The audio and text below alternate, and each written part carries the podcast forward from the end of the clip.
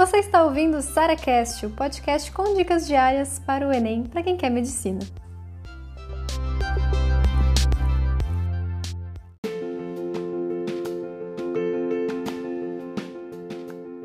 Você já chegou a chorar quando estava fazendo um simulado?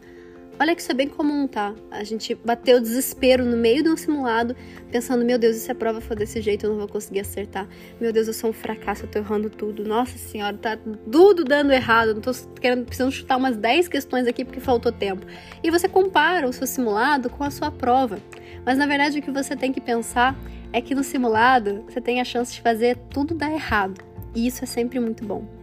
Eu quero que você no simulado tenha todas as situações possíveis e imagináveis. A situação de não ter dado tempo, a situação de você ter encontrado várias questões que você não sabia fazer, a situação de você estar fazendo o simulado cansado ou depois de um dia cansativo, sei lá, o que pode ter acontecido, até mesmo com um pouco de dor de cabeça, sabe? Tipo, faça o simulado, mesmo nas condições um pouco adversas, com barulho, vizinho fazendo barulho, esse tipo de coisa. Porque você vai começar a perceber que, mesmo que as situações né, não saiam conforme você vai.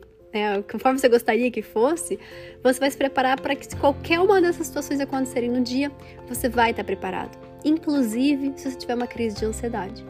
A primeira coisa que você tem que pensar sempre durante o simulado é que o seguinte: se acontecer em relação a isso, você primeiro tem que identificar. Tipo, estou tendo uma crise de ansiedade, estou ansioso por conta desse simulado.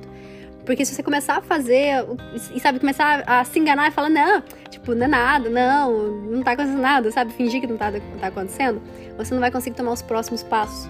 E os próximos passos, de quando, quando a gente tem uma, né, quando a gente começa a ficar super ansioso no meio da prova, o que eu faço é largar o lápis um pouquinho, respirar, ou fazer uma oração, ou conversar comigo mesma, ou fazer qualquer coisa, nem que seja durante 30 segundos, não vai, não vai te consumir tempo de prova isso não, gente. Você vai ganhar tempo de prova fazendo isso. Faça o que te deixa mais calmo. Uma coisa que eu sentia muito, eu percebi, eu aconteceu isso comigo na prova. Quando, quando eu ficava muito ansiosa, eu cruzava as pernas e tipo, sabe quando você contrai todos os músculos do seu corpo? Eu, eu me sentia travada, presa. Eu soltava a caneta e pensava, Sara, relaxa esse corpo, relaxa essas pernas, relaxa esses braços. Dava uma respirada e voltava para fazer. Isso é uma coisa assim que você pode treinar inclusive no simulado. É claro, gente, também procurem ajuda sempre, sempre, sempre quando você tem ansiedade, quando você, sabe, às vezes não consegue controlar muito o seu emocional, seja no simulado, seja no dia da prova, sabe? Isso é uma coisa que ter uma pessoa, né, um profissional responsável por, por isso também vai te ajudar muito também nesses casos. E hum, se acontecer no seu simulado, já pense, e se acontecer no dia da prova?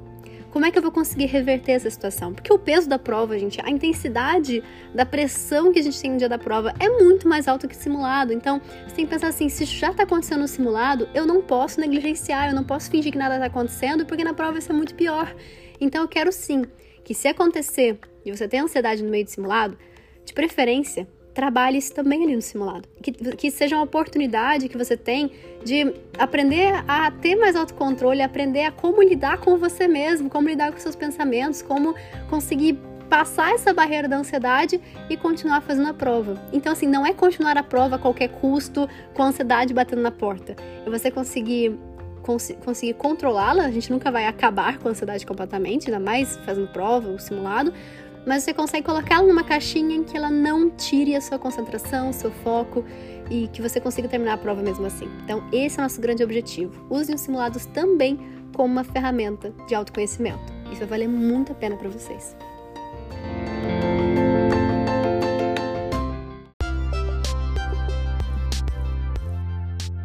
Você ouviu mais um SaraCast, podcast com dicas diárias para o Enem.